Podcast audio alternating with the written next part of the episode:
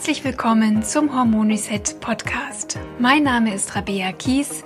Ich bin Personal Trainerin und Hormoncoach. Ich zeige dir hier, wie du selbst auf ganz natürlichem Weg deine Hormone wieder ins Gleichgewicht bringst und wie du dir deine Energie, deine Leichtigkeit und deine schlanke Taille wieder zurückeroberst.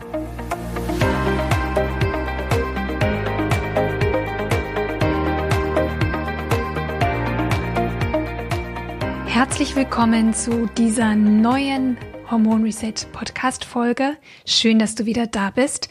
Und heute sprechen wir über das Thema Zyklus und Periode. Und du stimmst mir sicherlich zu, dass das Thema Periode vor gar nicht allzu langer Zeit noch ein ziemliches Tabuthema war. Aber Gott sei Dank haben sich die Zeiten geändert und so wie sich immer mehr Frauen auch öffentlich gegen die Pille und für eine natürliche Verhütung entscheiden, so wird auch der Zyklus der Frau immer mehr, ich sage jetzt mal, enttabuisiert und immer mehr auch zu einem ganz natürlichen Thema, über das man auch in den Medien immer öfter und offener spricht. Und das ist auch gut so. Und jetzt interessiert mich natürlich, wie sieht das denn bei dir aus? Hast du dich schon mal intensiv mit dem Thema Zyklus und Periode auseinandergesetzt? Weißt du eigentlich, was da jeden Monat in deinem Körper so abgeht und passiert? Also, ich kann von mir nur behaupten oder sagen, ich habe mir lange Zeit keine Gedanken über das Thema gemacht. Ich hatte auch keine Ahnung, was da jeden Monat eigentlich genau abläuft und vor allem, welche Auswirkungen der Zyklus ja überhaupt auf unsere Leistungsfähigkeit, unsere emotionale Stimmungslage hat, eigentlich auf unser ganzes Leben. Ja, wie ist denn deine Periode so? Kommt sie jeden Monat regelmäßig und macht vielleicht auch gar keine größeren Schwierigkeiten? Oder ist sie sehr, sehr stark, sehr schmerzhaft oder auch belastend für dich? Fakt ist, deine Periode will dir immer etwas sagen. Deine Periode spiegelt nämlich wieder, wie es grundsätzlich um deine Gesundheit steht und deine hormonelle Balance. Wenn du gesund bist, wird dein Zyklus reibungslos, regelmäßig und ohne Beschwerden ablaufen. Wenn aber etwas bei dir im Ungleichgewicht ist, wird dein Zyklus dir das ebenfalls mitteilen. Zum Beispiel, indem sich deine PMS-Symptome verschlechtern. Oder indem sich, indem die Pille vielleicht, äh, Entschuldigung, indem die Periode mal auf sich warten lässt oder ganz ausbleibt.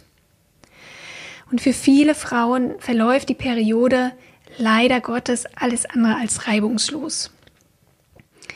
Jeden Monat klagen viele Frauen über Schmerzen, Krämpfe, überempfindliche Brüste, Migräne und Kopfschmerzen, Ängste oder zeitweise sogar auch depressive Verstimmungen. Und sie empfinden die Regel als lästig, schmerzhaft, einschränkend. Eigentlich auch etwas, was man so gar nicht gebrauchen kann und am liebsten auch weghaben will. Und das ist ja auch verständlich. Denn wenn ich mich jeden Monat tagelang quäle und äh, ich gar nicht mehr ich selbst bin, dann kann die Periode ja theoretisch und natürlich auch praktisch gar nichts Gutes sein. Aber solche Beschwerden sind nicht vorgesehen und sie sind auch gar nicht normal. Und weil sie nicht normal sind, sollten wir uns auch nicht damit abfinden, sie mit Schmerzmitteln zu betäuben oder mit der Pille zu überdecken. Wie ich dir schon in der allerersten Podcast-Folge gesagt habe, über die Symptome zeigt uns der Körper, dass ein hormonelles Ungleichgewicht besteht, dass ihm etwas fehlt oder dass wir etwas ändern müssen an unserem Lebensstil zum Beispiel. Ein unkomplizierter, beschwerdefreier Zyklus ist ein Zeichen dafür, dass du einen regelmäßigen Eisprung hast und dass du gesund und fruchtbar bist. Denn der Körper veranlasst einen Eisprung nur dann, wenn er sich ganz sicher sein kann, dass er alle Ressourcen hat, um eine Schwangerschaft abzusichern. Das heißt, wenn du genug Hormone hast, die in einer guten Balance zueinander stehen, wenn du genug Nährstoffe hast und ein stressfreies, sicheres Umfeld, dann wirst du wenig Probleme mit deinem Zyklus haben. Und selbstverständlich bedeutet das nicht, dass wir immer gut drauf sein müssen. Ganz im Gegenteil. Die Menstruation ist ja der beste Beweis dafür, dass das Leben in Rhythmen verläuft und zyklisch verläuft. Wir sind nicht immer happy und nicht immer gleich leistungsfähig und es ist auch normal, dass unsere Emotionen schwanken. Immerhin produzieren wir im Gegensatz zu den Männern jeden einzelnen Monat eine zu befruchtende Eizelle. Und deswegen haben wir als Frau innerhalb eines Monats mehr Hormonschwankungen als Männer in ihrem ganzen Leben. Das muss man sich mal vorstellen. Also, was haben die Männer eigentlich für ein entspanntes Leben? Ich möchte dir jetzt gern einmal zeigen, wie der Zyklus abläuft und welche Hormone dabei im Spiel sind. Ich muss aber vorweg schicken, dass Frauen, die die Pille oder andere Hormonpräparate nehmen, keinen natürlichen Zyklus haben. Denn die Pille ersetzt körpereigene Hormone durch synthetisch hergestellte Hormone. Dadurch wird ein Eisprung verhindert und die Hormonspiegel sind quasi immer gleich. Und sie unterliegen auch nicht den zyklischen Schwankungen, die bei einem natürlichen Zyklus eben durch den Eisprung ausgelöst werden. Das heißt aber auch nicht, dass Frauen, die die Pille nehmen, keine Beschwerden haben. Im Gegenteil, denn die Pille kann einige Nebenwirkungen und Konsequenzen für unsere Hormonlage haben. Aber heute soll es gar nicht um die Pille gehen, sondern es soll um den natürlichen Zyklus gehen und damit du dich selbst und deinen Körper besser verstehst, werde ich dir jetzt mal zeigen, was im Zyklus eigentlich so passiert. Und jetzt kommt der fachliche Teil. Ich hoffe, du kannst dich jetzt konzentrieren und du hast Ruhe um dich herum. Aber ganz ohne Fachchinesisch geht das jetzt nicht. Ich habe trotzdem versucht, das so einfach wie möglich aufzuarbeiten. Die Menstruationsblutung ist nur ein Teil deines Zyklus, der im Normalfall zwischen 25 und 35 Tagen dauert. Der Zyklus teilt sich in vier Phasen. Die erste Phase beginnt mit dem ersten Tag der Blutung. Während der Blutung, die circa drei bis fünf Tage dauert, wird die Gebärmutterschleimhaut abgestoßen. Die zweite Phase zwischen Menstruationsblutung und Eisprung lässt den Follikel, also das Bläschen, in dem sich die Eizelle befindet, im Eierstock reifen. Deswegen wird diese Phase, Phase Follikelphase genannt. Und von dieser Follikelphase, die eben an die Menstruation anschließt, ähm, ist auch die Länge des Menstruationszyklus hauptsächlich abhängig. Die dritte Phase ist dann der Eisprung. Das Ei springt quasi vom Eierstock in den Eileiter. Dort kann das Ei dann innerhalb von 12 bis 18 Stunden befruchtet werden. Wird das Ei nicht befruchtet vom männlichen Samen, folgt die vierte Phase, die sogenannte Lutealphase oder prämenstruelle Phase. Diese vierte Phase dauert normalerweise zehn Tage und endet mit der Menstruationsblutung. Ja, und mit dem ersten Tag der Blutung startet dann eben wieder ein neuer Zyklus. Diese vier Phasen werden durch Hormonausschüttungen in Hypothalamus, Hypophyse, also im Gehirn, und in den Eierstocken veranlasst. Während der Menstruationsblutung sind alle Hormone eigentlich sehr stark erniedrigt und nach der Menstruationsblutung gibt der Hypothalamus im Zwischenhirn das Signal an die Hypophyse, das Hormon FSH auszuschütten. Das ist das follikelstimulierende Hormon. FSH veranlasst dann die Eierstocke, einen Follikel heranreifen zu lassen, der dann Östrogen produziert. Der erhöhte Östrogenwert im Blut ist das Signal für den Körper, Gebärmutterschleimhaut aufzubauen, damit sich das möglicherweise befruchtete Ei einnisten kann. In der ersten Hälfte deines Zyklus bis zum Eisprung ist also Östrogen das dominierende Hormon, genauer gesagt Estradiol. Es gibt nämlich drei verschiedene Östrogenarten, aber um dir als Laien die Sache zu vereinfachen, spreche ich in der Regel vom Östrogen. Das heißt nicht, dass ich nicht weiß, dass es drei verschiedene Östrogene gibt, sondern es würde einfach zu sehr verwirren. Also das ist eigentlich so die Grundaussage, die du dir mal merken kannst. In der ersten Zyklushälfte ist Östrogen am Start. Östrogen will dafür sorgen, dass wir schwanger werden. Östrogen lagert Wasser ins Bindegewebe ein und sorgt für genügend Körperfett. Insbesondere an Hüfte, Gesäß und Oberschenkeln. Ausreichend Körperfett ist eben ein wichtiges Kriterium für eine erfolgreiche Schwangerschaft. deswegen haben wir Frauen unsere Rundungen nämlich auch ein bisschen anders verteilt als die Männer, nämlich im Bauchbereich, Hüfte und Oberschenkel.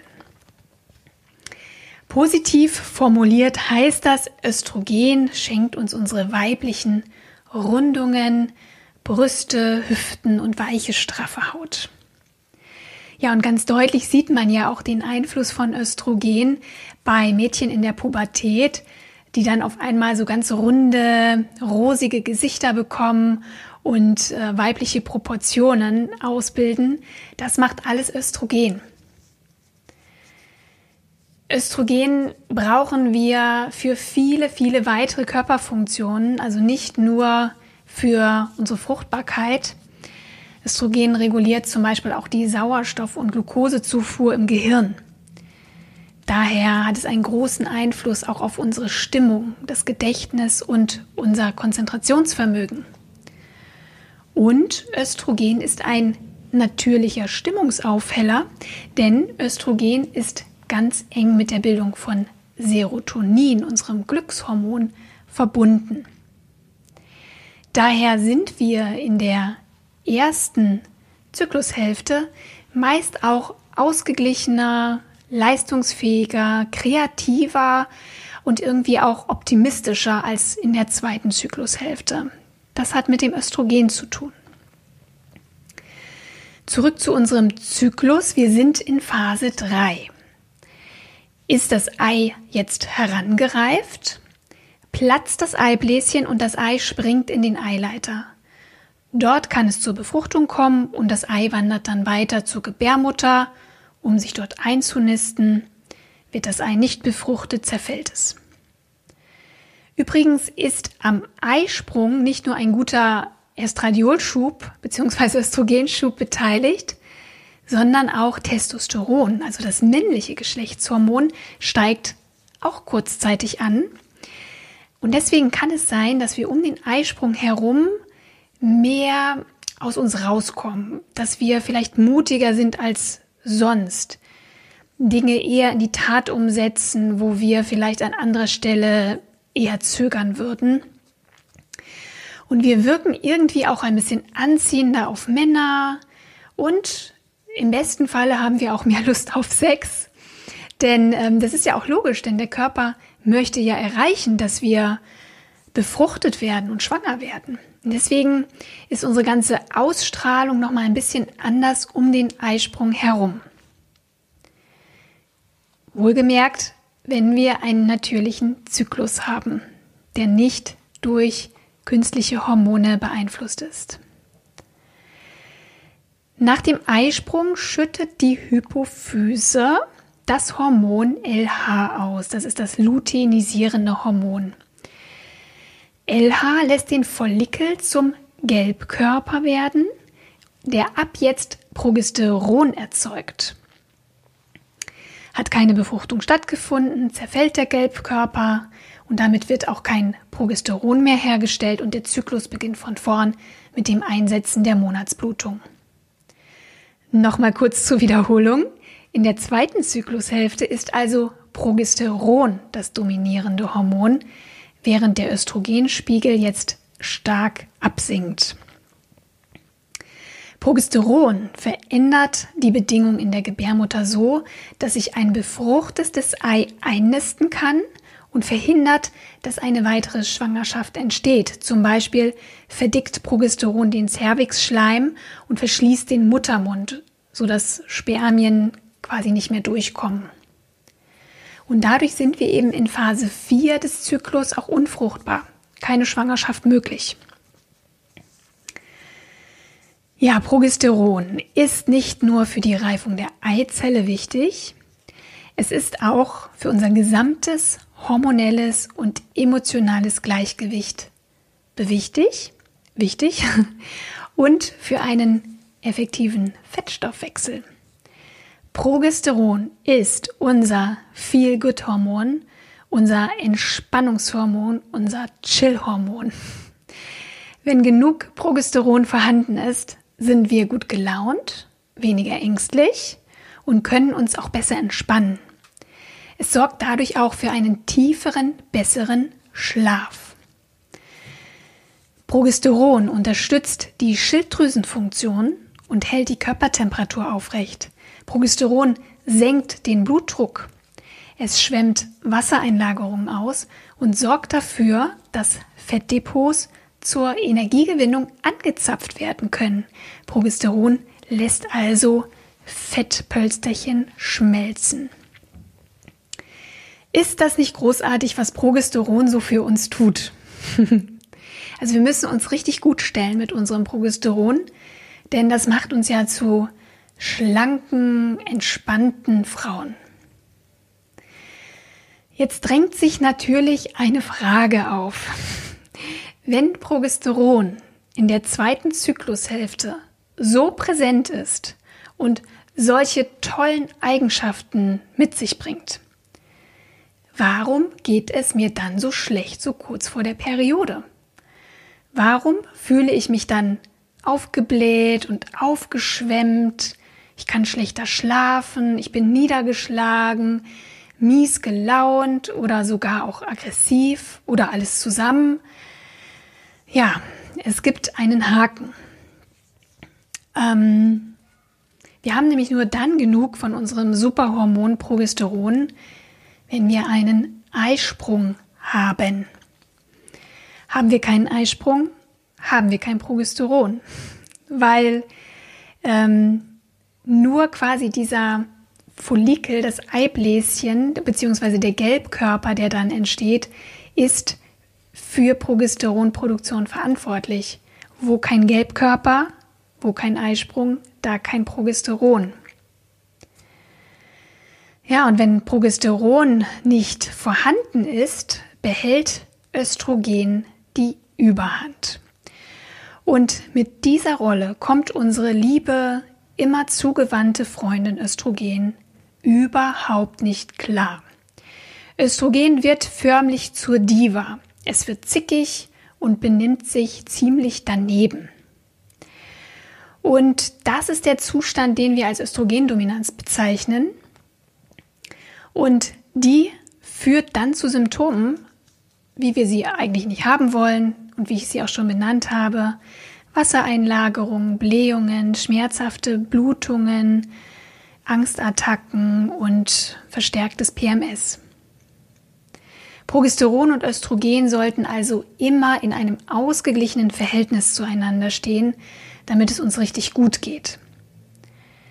Wenn du herausfinden möchtest, ob bei dir eine Östrogendominanz bzw. ein Progesteronmangel besteht, was ich dir auf jeden Fall rate, das zu tun, und wenn du deine Beschwerden in den Griff bekommen möchtest, dann mach bitte meinen Selbsttest den kannst du dir kostenlos auf meiner Homepage rabea-kies.de herunterladen.